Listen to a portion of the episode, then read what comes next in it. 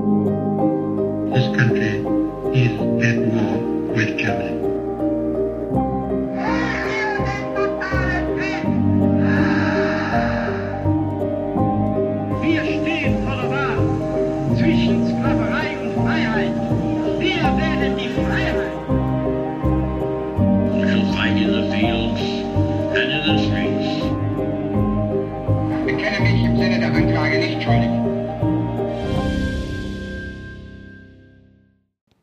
Hallo zusammen und damit herzlich willkommen zu einer neuen Folge Wunder, Wissen, Weltkrieg.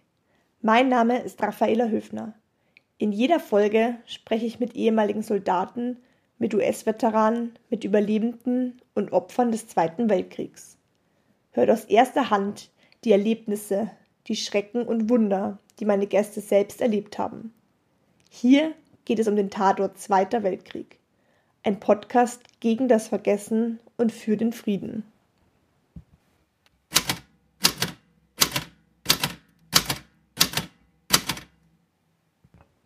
Sommer 1941. Gretel, du musst bei der Hitlerjugend eintreten, sagt meine Lehrerin zu mir. Zu den Jungmädeln. Ich wundere mich sehr über ihre Worte. Noch nie habe ich sie bei Politik oder auch nur die Nationalsozialisten sprechen hören. Meine Augenbrauen wandern fragend nach oben. Glaub mir, es ist besser so, Gretel. Du bist jetzt alt genug. Sprich bitte mit deiner Mutter darüber, dass du so schnell wie möglich beitrittst, hörst du? Ich nicke nur und warte angespannt auf Schulschluss. Was wird meine Mutter wohl zu dem Vorschlag meiner Lehrerin sagen? Als ich nach Schulschluss nach Hause komme, falle ich gleich mit der Tür ins Haus. Mutti, Mutti, ich soll mich zur Hitlerjugend melden, stoße ich atemlos vor. Meine Lehrerin hat mir das gesagt, schiebe ich noch hinterher.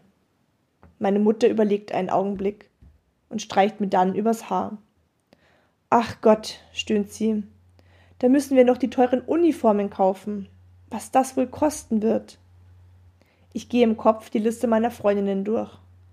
Mir fällt kein Name ein, der nicht bereits bei der Hitlerjugend angemeldet ist.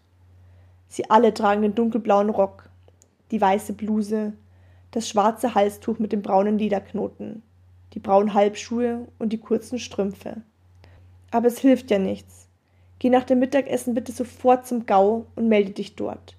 Ich muss leider arbeiten. Ich kann dich nicht begleiten.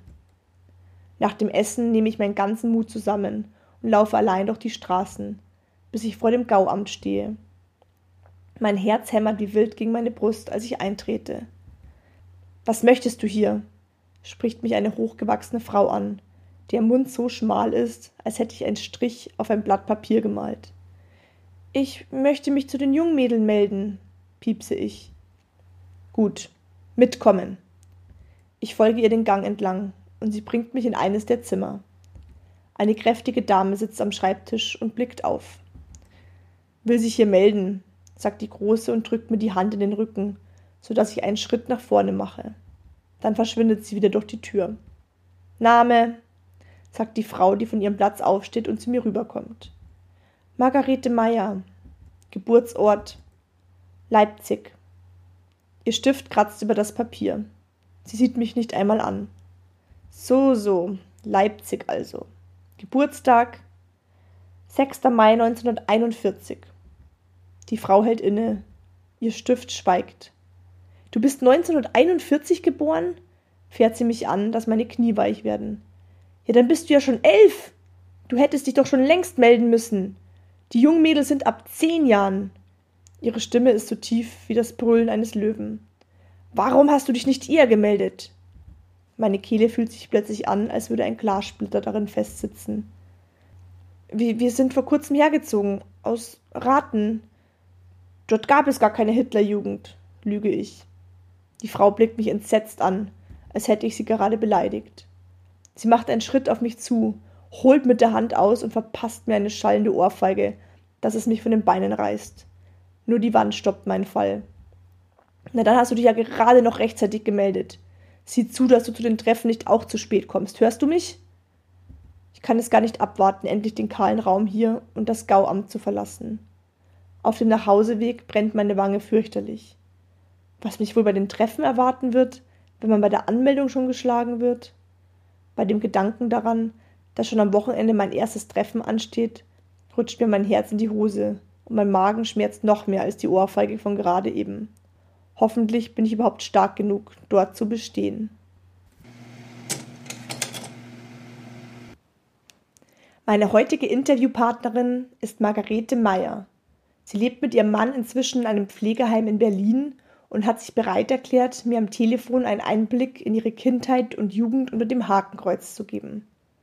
Margarete wurde am 6. Mai 1930 in der Weimarer Republik in Leipzig geboren und war bei Kriegsausbruch neun Jahre alt. Ihre Eltern waren nicht verheiratet und später auch getrennt, so dass Margarete als Kind mit ihrer Mutter nach Rathen zieht. Dort hat die Mutter eine Anstellung als Hauswirtschafterin in der Pension einer Halbjüdin. Diese muss aber nach Kriegsbeginn geschlossen werden. Anschließend ziehen die beiden zurück nach Dresden, wo einige Verwandte leben. Margarete geht zur Schule, meldet sich beim Bund Deutscher Mädchen. Als 14-Jährige erlebt sie die schweren Luftangriffe auf Dresden mit. Sie sieht, wie amerikanische Tiefflieger auf die Flüchtenden schießen sieht Dutzende Tote und Schwerverletzte. Das eigene Haus liegt nach der verheerenden Nacht in Schutt und Asche. Einige Wochen später marschiert die Rote Armee ein. Margarete muss sich an das neue Leben im Sinne der SED gewöhnen. Nach dem Abitur 1949 macht sie eine Ausbildung zur Bibliothekarin an der Fachschule in Leipzig. Insgesamt hat sie vier Regierungsformen in Deutschland miterlebt. Ich nehme euch jetzt mit in das Interview, damit ihr Margaretes Erzählungen aus erster Hand erfahren könnt.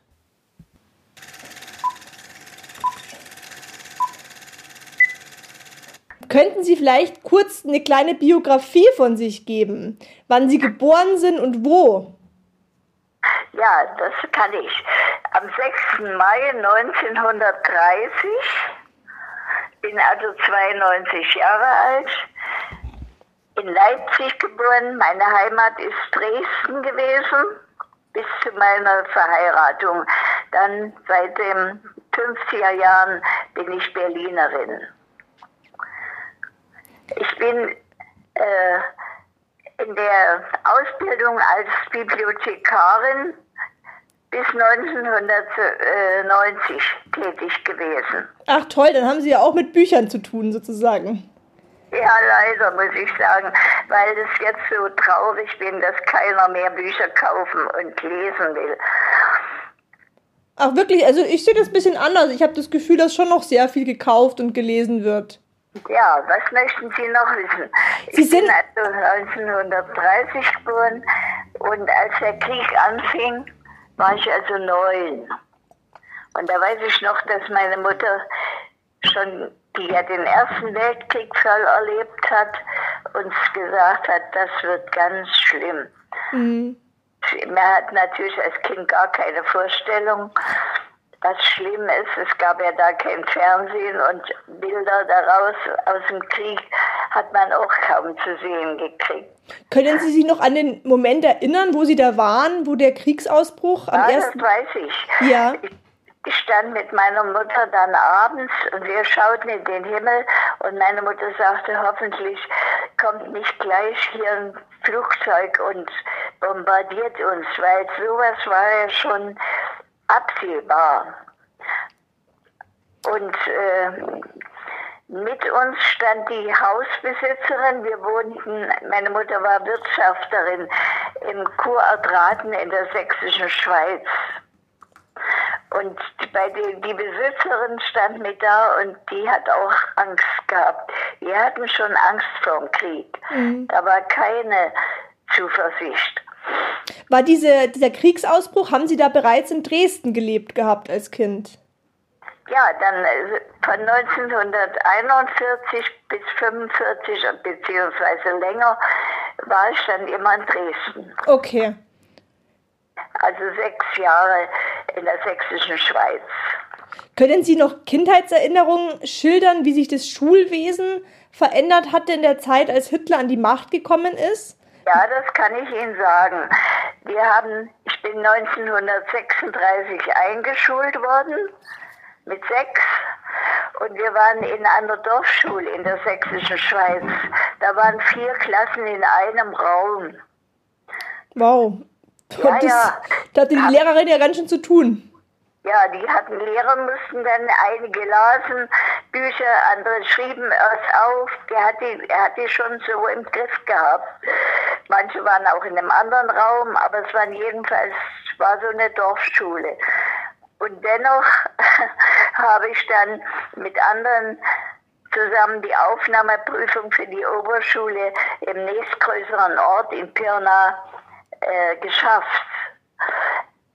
Aber in, bei der Einschulung, da hatte der Lehrer natürlich eine kleine Rede gehalten und sagte, alle Kinder, die ich hier begrüße, sind in der Kükenschar. Nur die kleine Gretel nicht. Ich heiße Margarete, also Gretel. Mhm. Und ich wusste schon, was die Kükenschar ist. Hab, aber wissen Sie das? Nee, das habe ich noch nie gehört. Na, dann hören Sie es.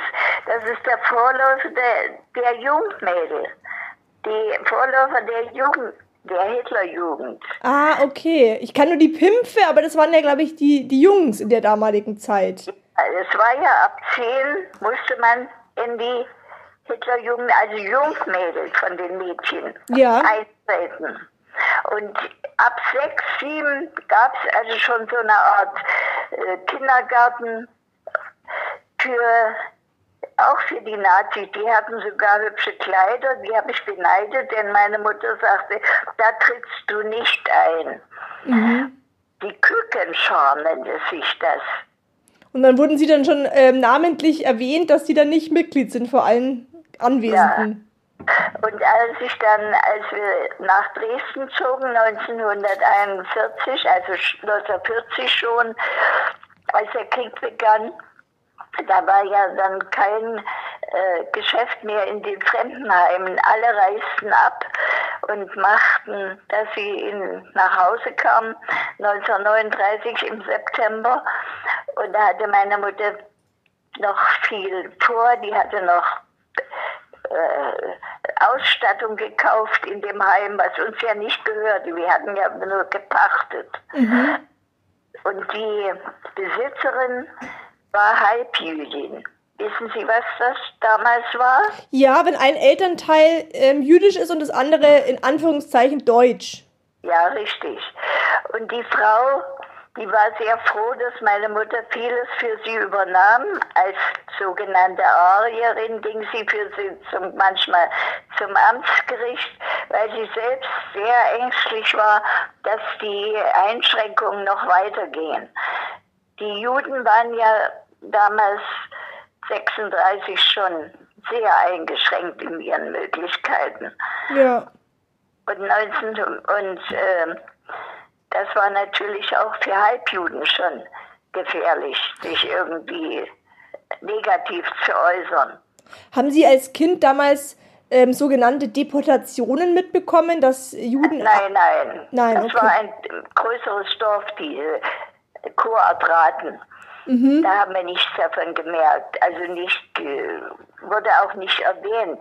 Aber dass Juden schon äh, nicht erwünscht waren und stark nicht erwünscht waren, das haben wir schon gefallen. Da kann ich Ihnen ein Beispiel nennen, das vielleicht für Schüler interessant. In meiner Klasse mit mir war eine ähm, Ilse, äh, Ilse Kohn. Und eines Tages sagte der Lehrer, die Ilse heißt jetzt Ilke Kühn. Und da bin ich nach Hause und sage, warum hat die denn ihren Namen geändert?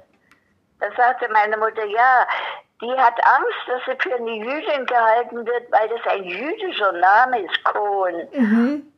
Und da haben die sich schon voreil, voreilend umbenannt, die Familie. Aber sie waren, waren nicht jüdisch, sondern nur der Nachname war jüdisch. war nicht jüdisch. Die war nicht jüdisch. Und die wollten also vorbeugend sich umbenennen in Kühn. Unglaublich. Glaubten, das ist ein deutscher Name. Tja, da habe ich mich nur als Kind gewundert, aber naja, man denkt dann nicht weiter drüber nach. Ja. Und solche Sachen, nicht? Wo in Ja. Dresden haben Sie denn damals gewohnt gehabt? Wir wohnten, naja, in so einem Fremdenheim. Meine Mutter, wie gesagt, war da Wirtschafterin. Mhm. Ja, ich, ich persönlich war noch nie in Dresden, also zu, zuvor wollte ich mir mal anschauen, aber ich, ich habe es bisher noch nicht hingeschafft. Naja, von Dresden ist nicht weit. Die sächsische Schweiz ist ja beliebtes Ausflugsziel von Dresden aus. Und da war dieser kleine Ort, Kurort nannte er sich aber, Kurort Raten, schon äh, durchaus attraktiv für Urlauber aus der Stadt Dresden und natürlich auch weiter. Noch gab es ja keinen großen Auslandstourismus damals. Mhm. Hat Ihr Vater auch mit Ihnen dort gelebt gehabt? Nein, meine Eltern lebten getrennt. Mhm. Ja, in dem Ort selbst, also war ich von 36 bis 1940. Und dann kam, kam der Umzug, hatten Sie gesagt gehabt. Ja. Und, äh, und dann zogen wir nach, nach Dresden und dann später 1941 habe ich dann eine höhere Töchterschule, wie sich das nannte, be- besucht. Aber also so eine Oberschule. Was gab es da für Aufnahmekriterien für eine höhere Töchterschule? Nein, es war noch so äh, bürgerliche Schule. Die Lehrer waren bürgerlicher Art. Da waren zwar natürlich viele Nationalsozialisten, aber einige Lehrer waren da wohl nicht in der Partei. Denn dann hat man später sie nach 45 nicht entlassen können. Ja, ich hatte gehört, dass es damals auch sogenannte neue Unterrichtsfächer gab, zum Beispiel Rassenkunde oder ähm, hatten Sie da die Erfahrungen gemacht, dass es an Ihrer Schule gelehrt wurde? Naja, das wurde wohl auch erwähnt, dass wir das hatten. Und wir mussten eine Art Stammbaum äh, von unserer Familie erstellen, soweit das möglich war. Aber das wurde alles nicht sehr ernst genommen und kam, wurde keine, nicht in die Zensur aufgenommen. Da war nur die Neugierde wahrscheinlich da, ob man irgendwo kein arisches Blut wahrscheinlich hat im Stammbaum. Ja, es waren wahrscheinlich auch keine jüdischen Kinder mehr in der Gegend. Denn ich habe äh, ja keine kennengelernt. Aber das, dann fing es schon an, 1900, äh, 46, äh, 1941, 42, da war es schon merkbar. Denn da habe ich auch ein Erlebnis gehabt. Wir mussten da als Jungmädel mit dieser Büchse für den Winter, für die Winterhilfe sammeln. Okay, da, muss, da musste man von Haustür zu Haustür gehen, oder wie kann man sich das vorstellen? Die Winterhilfe war eigentlich, um Geld einzubringen, den Krieg zu verlängern. Denn wo das hinging, die Winterhilfe, das wussten wir nicht. Wir mussten nur die Leute ansprechen und dann wurden kleine Geschenke so gegeben, so selbstgebastelte Figuren oder sowas. Und wir mussten also mit dieser Sammelbüchse möglichst lange rumgehen, bis wir dachten, dass sie voll ist. Okay. In diese Jungmädelgruppe bin ich natürlich auch gegangen. Das musste ich. Ich kam 1941 in die Oberschule und da sagte dann meine Lehrerin, die war sonst sehr zurückhaltend politisch, nicht irgendwie engagiert, und sagte zu mir, du musst jetzt in die, äh, in die Hitlerjugend eintreten, in, zu den Jungmädeln. Ach Gott, dachte ich, na ja, muss ich, dachte ich zu Hause. Ach Gott, sagt Mutter, da müssen wir wieder auch noch Kleidung kaufen. Naja, da musst du eben in den Verein eintreten. Und da ging ich mit elf Jahren dann zum sogenannten GAU. Das war so eine obere Amtsbehörde für die nationalsozialistische Jugend. Ja, so eine Art Jugendamt oder sowas. Und da bin ich hingegangen, ganz harmlos, und sagte, ich will zu den Jungmädeln eintreten. Und da sagte die, ja, wann bist du geboren? 1941 jetzt? Und du bist ja schon elf. Das war also Ende, Ende des Jahres 41.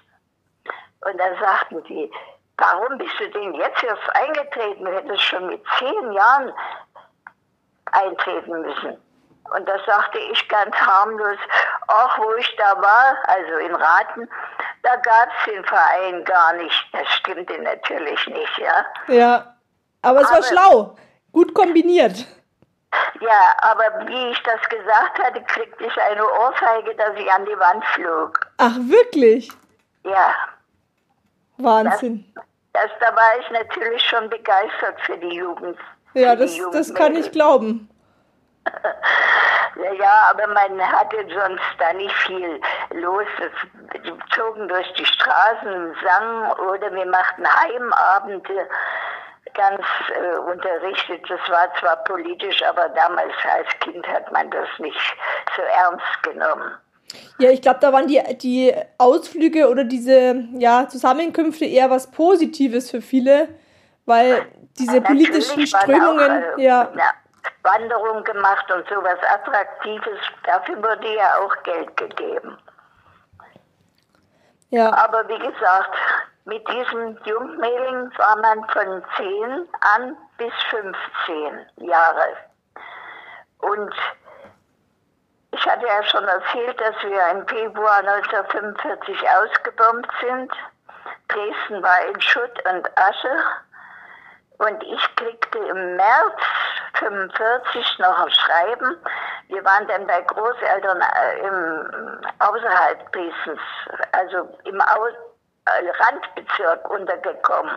ja, Äh, Da kriegte ich ein Schreiben von der Behörde, von der Hitlerjugend.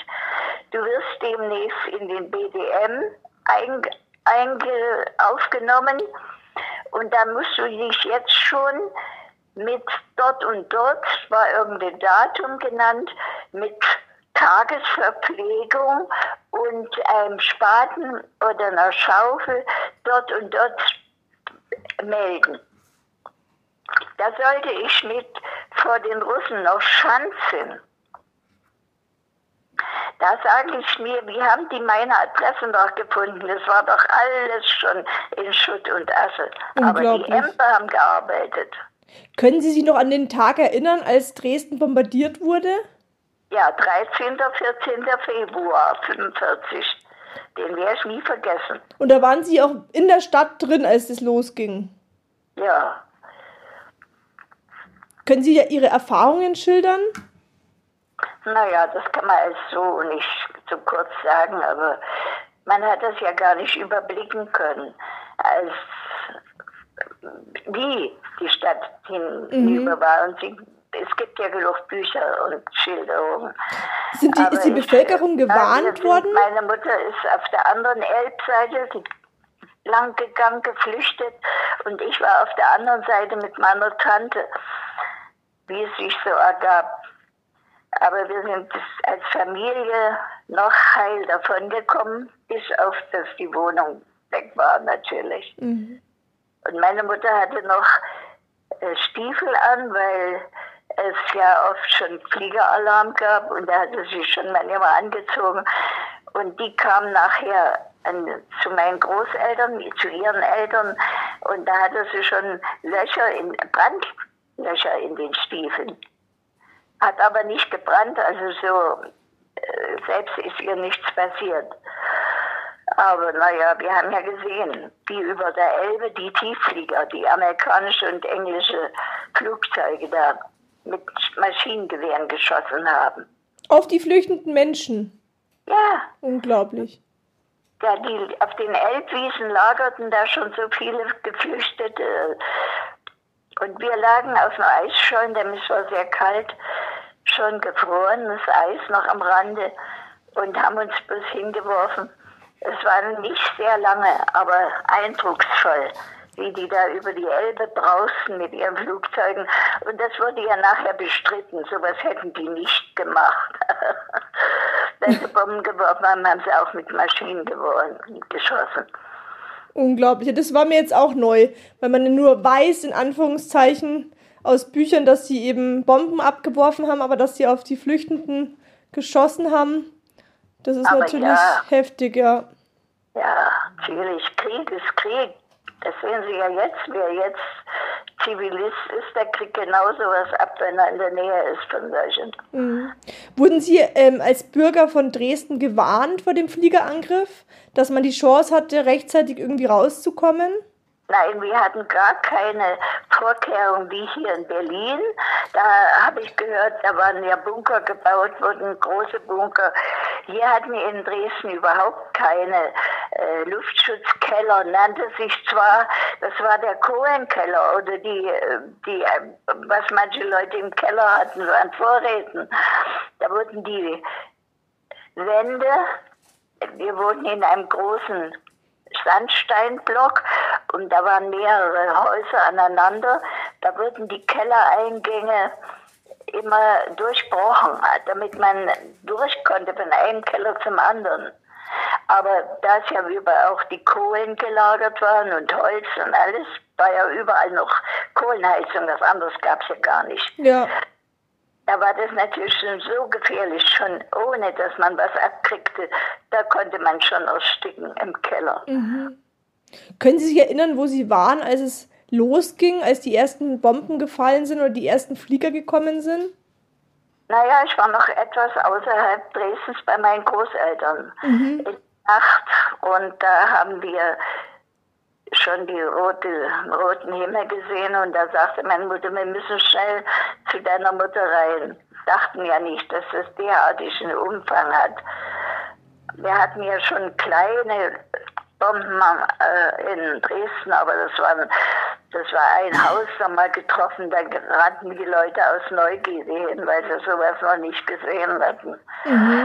Gab natürlich schon. Und, und wir hatten ja die Nachrichten und hörten, dass es die Hamburger solche furchtbaren Angriffe schon gegeben hat. Ja. Ich habe gelesen, dass Dr- Dresden, glaube ich, acht oder neun Tage lang gebrannt hat nach dem Angriff. Ja, Sind Sie dann nochmal nach Dresden reingekommen oder sind Sie draußen geblieben? Wie meinen Sie Grenzen? Äh, äh, ob Sie nochmal nach dem Angriff nach Dresden reingefahren sind, ein paar Tage später, oder ob Sie nicht mehr reingekommen sind? Natürlich äh, hat man nach Tagen und Wochen noch versucht, irgendwie das Gebäude, das lag, die waren ja nicht sehr weit weg von der Elbe, mal aufzusuchen. Da, in den Ruinen konnte man noch vielleicht was entdecken. Es war aber nicht so. Wir haben, waren nur noch Trümmer, große Steine ineinander. Das war ja ein vierstöckiges Haus. Ja, also nichts geblieben sozusagen von, von der Wohnung. Nee. Unglaublich. Ja, Ja, ich habe hab nur die Bilder gesehen, aber das ist natürlich nicht vergleichbar mit dem, was man erlebt hat, wenn man, wenn man vor Ort war.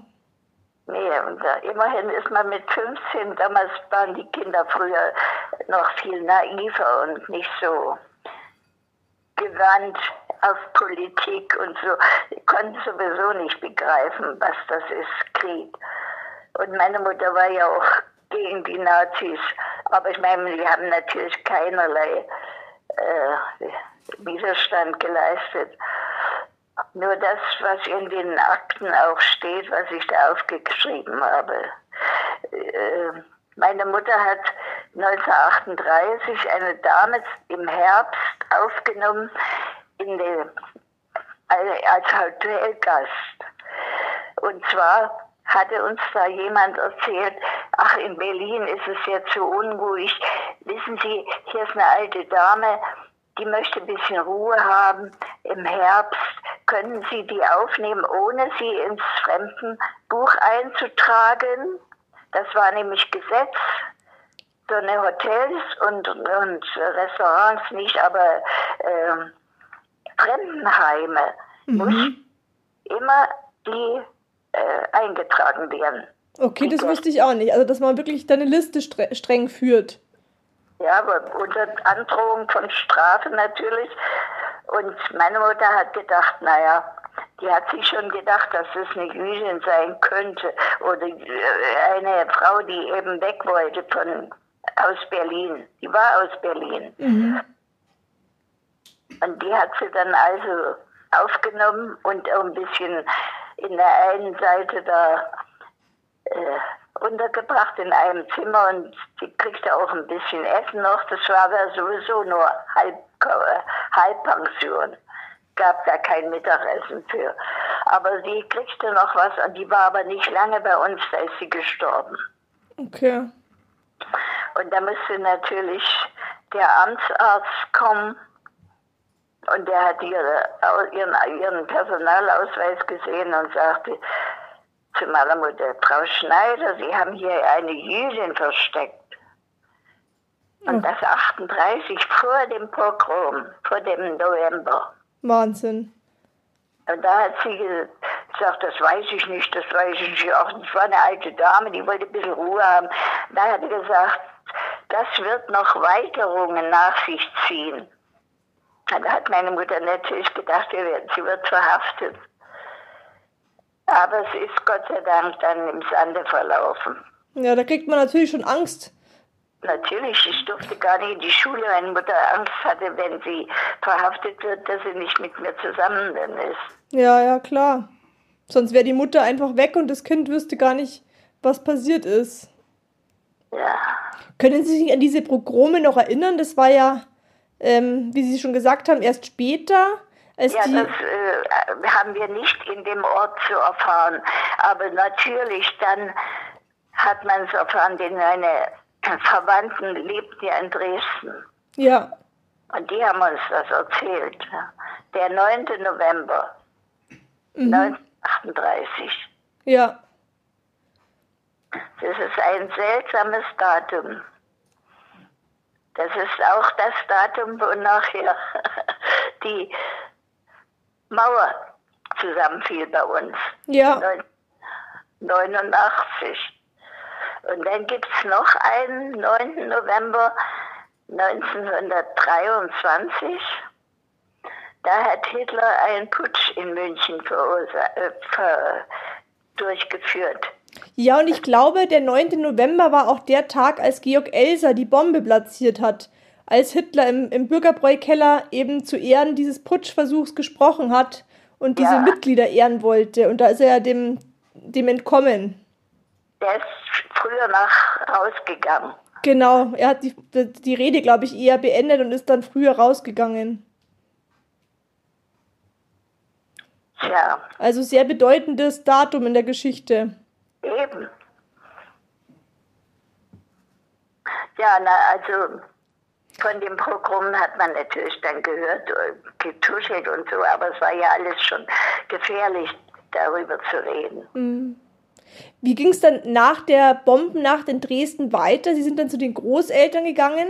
Haben Sie Ja. dort das Kriegsende erlebt oder sind Sie noch weiter nach Berlin gekommen? Nein, äh, ich habe noch die Schule besucht, die ist äh, nur beschädigt gewesen. Ich fuhr dann immer rein vom Umkreis Dresden bis in die äh, Neustadt, wo noch unsere Schule existierte. Da habe ich 49 das Abitur gemacht. Okay. Und wo haben Sie das Kriegsende erlebt? Ja, das haben wir bei den Großeltern erlebt. Und zwar am 8. Mai waren der siebten, in der Nacht vom 7. zum 8. Mai kamen die russischen, äh, russische Armee, auch in den, in den kleinen Ort, also im Vorort von Dresden. Es gehörte mit zum Landkreis Dresden, war aber nicht die Hauptstadt. Das war ja kurz, Ja, ja. kurz nach Ihrem Geburtstag. Hatten, Sie hatten ja gesagt, glaube ich, 6. Mai sind Sie geboren. Ja, ja, genau. Was wollten Sie noch wissen? Ah, ich wollte nur wissen, eben, wie Sie das Kriegsende erlebt haben, als die Russen gekommen sind. Es war ja eben kurz nach Ihrem Geburtstag. Wie haben Sie die, die Russen kennengelernt? Ja, ich habe natürlich keine Feier gehabt. da waren wir schon in Angst und Schrecken. Die Familie. Hat sich das dann bewahrheitet bei der, ähm, ja, bei der Ankunft der Russen oder wie haben Sie die wahrgenommen? Dann zuerst kam da wohl so eine Fahrradtruppe, die fuhr durch den Ort. Und es gab noch Widerstand gegen die Russen. Und da war die SS, wenn jemand weiße Fahnen raushing zur Kapitulation, da wurde in die Häuser geschossen. Wahnsinn, von den eigenen Leuten sozusagen. Ja, ja. Naja, und in dem Ort selbst ist nicht so viel passiert, aber das ist, naja, da gibt es genug Schilderungen. Das, Ja. Ja, das habe ich. nur noch um Essen besorgen. Essen, Brennholz. Ich habe gehört, dass dieser erste Nachkriegswinter so wahnsinnig kalt gewesen ist und die Leute ja eben nichts hatten zum Heizen oder zum Essen etc. Ja, natürlich. Dann müsste man sehen, dass man noch irgendwas tauschte beim Bauern, dass man was kriegte, Kartoffeln oder sowas. Naja, das habe ich überstanden. Ja, Gott sei Dank. Ja, jetzt habe ich ja nur schon vier Regierungen erlebt. Ja, stimmt. Sie sind dann in der, in der DDR geblieben, hatten Sie gesagt gehabt, nach dem, nach dem Kriegsende. Ich bin ja 1930 drei Jahre noch in der sogenannten Weimarer Republik aufgewachsen. Mhm. Und da war natürlich so eine, also was im Nachhinein man so erzählt hat, die Verwandten und Bekannten, da war natürlich schon eine Spaltung der Gesellschaft, Kommunisten und Nazis. Ja. Das, das ging bis in die Familien. Ach, Wahnsinn. Dass manche eben auf der einen Seite waren und die anderen auf der anderen. Ja, Und dann natürlich das Regime unter Hitler mitgemacht und dann ja die DDR, oder? ja. Naja, da war am Anfang noch die Hoffnung, dass die Trümmer mal beseitigt werden, wenn wirklich aufgebaut wird. Und da haben wir ja auch mit müssen. Trümmer beseitigen. Ja, ja da hatte ich gehört eben von diesen Trümmerfrauen, dass es eben die Frauen hauptsächlich. Naja, ich weniger, aber meine Mutter hat auch Ja. mitgemacht, ja. Damit man wenigstens ein paar Brotmarken kriegte. Mhm. Es war ja alles auf dem Lebensmittelmarken bis in die 50er Jahre bei uns. Unglaublich. Welche Ausbildung haben Sie nach dem Krieg gemacht oder was, was haben Sie beruflich dann gemacht? Ja, ich konnte dann ein Jahr ich Sprechstundenhilfe bei einem Arzt. Und dann habe ich ähm, an der Bibliothekarschule in Berlin beziehungsweise Leipzig studiert. Ja, Wahnsinn. Wie man äh, doch aus so, sag ich mal, aus den Trümmern wieder was Neues schaffen kann, das finde ich bewundernswert, sowas. Ja, ja. Können Sie sich erinnern, haben Sie in der Zeit äh, im Krieg oder danach ein persönliches Wunder erlebt, wo Sie jetzt im Nachhinein sagen, ja, das war ein Wunder, dass es so passiert ist? Naja, solche Sachen waren schon manchmal erstaunlich. Weil man dachte, es geht nicht mehr und ging dann doch. Was würden Sie denn der, also der, der neuen, jungen Generation noch mit auf den Weg geben wollen? Jetzt mit Ihrer Lebenserfahrung, mit Ihrem Wissen, auch von der damaligen naja, ich Zeit. kann nur immer wieder dasselbe sagen, was alle sagen. Nie wieder Krieg.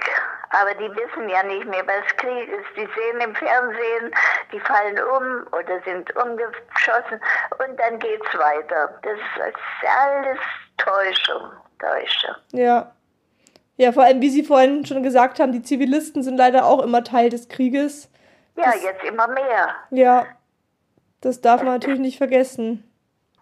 Tja, ich muss aber heute leider Schluss machen. Das ist gar kein Problem. Ich danke Ihnen vielmals für die Zeit, die Sie sich genommen haben und für Ihre Erzählungen.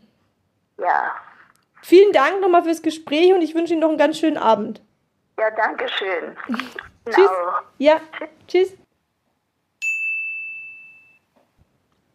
History Wissen.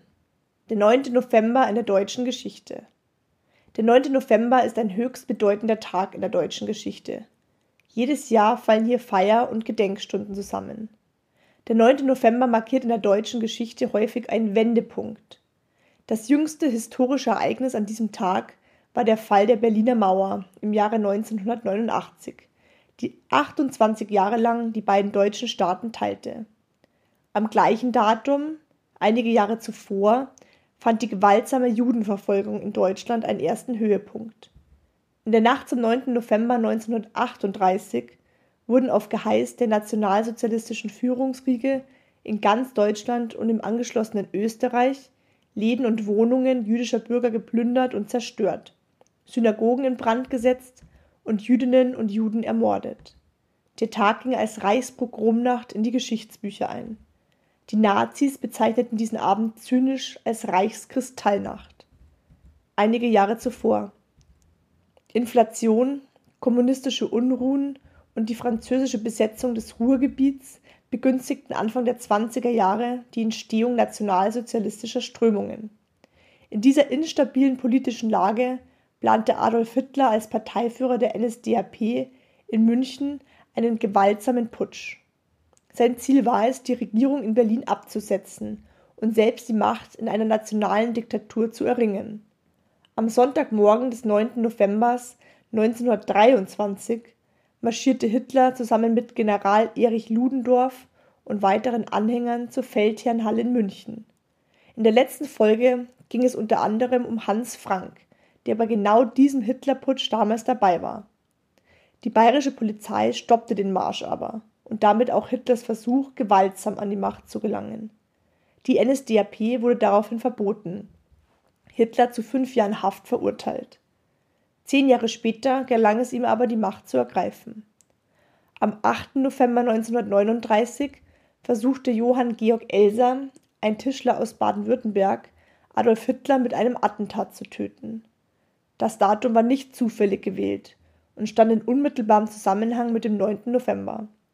So kam am Abend des 8. November 1939 die NS-Führung im Münchner Bürgerbräukeller zusammen, um den Hitlerputsch zu feiern. Die Bombe, die Elsa unter dem Rednerpult platziert hatte, detonierte zwar, Hitler hat aber den Keller 13 Minuten früher als geplant verlassen. Elsa wurde inhaftiert und im April 1945 im KZ Dachau ermordet. Auch im Herbst 1918 überschlugen sich im Deutschen Reich die Ereignisse. Angesichts der bereits feststehenden Niederlage der Deutschen im Ersten Weltkrieg wurde der Ruf nach Frieden und der Abdankung des Kaisers lauter. Es kam zu einer Revolutionsbewegung. Betriebe wurden bestreikt. In vielen Städten bildeten sich Arbeiter- und Soldatenräte.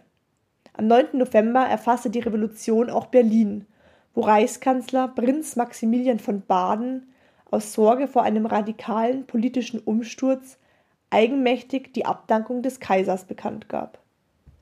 Der stellvertretende SPD-Vorsitzende Philipp Scheidemann rief daraufhin von einem Balkon des Berliner Reichstags die erste deutsche Republik aus und besiegelte damit das Ende der Hohenzollernherrschaft.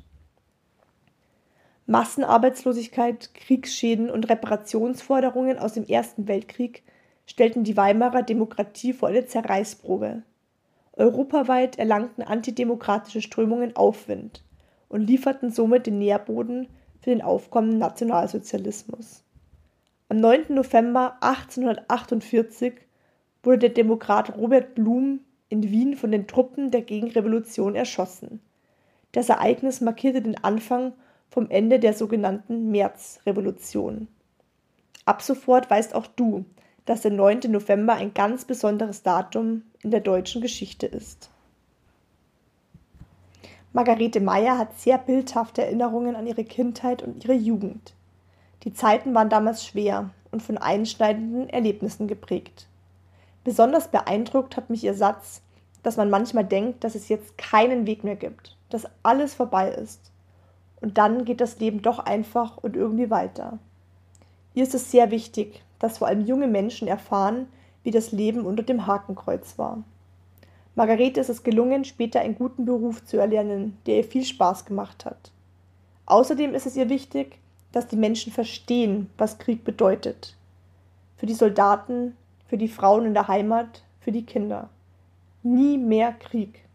Das ist ihr größter Wunsch. Wie viele andere war auch Margarete zutiefst über den Ausbruch des Ukraine-Kriegs betroffen und hofft auf ein baldiges Ende. Ihrer Meinung nach verharmlosen vor allem viele Spielfilme die schrecklichen Kriegsszenen, sodass das wahre Gesicht des Krieges verschleiert wird. Krieg bedeutet immer, dass Tausende oder gar Millionen sterben.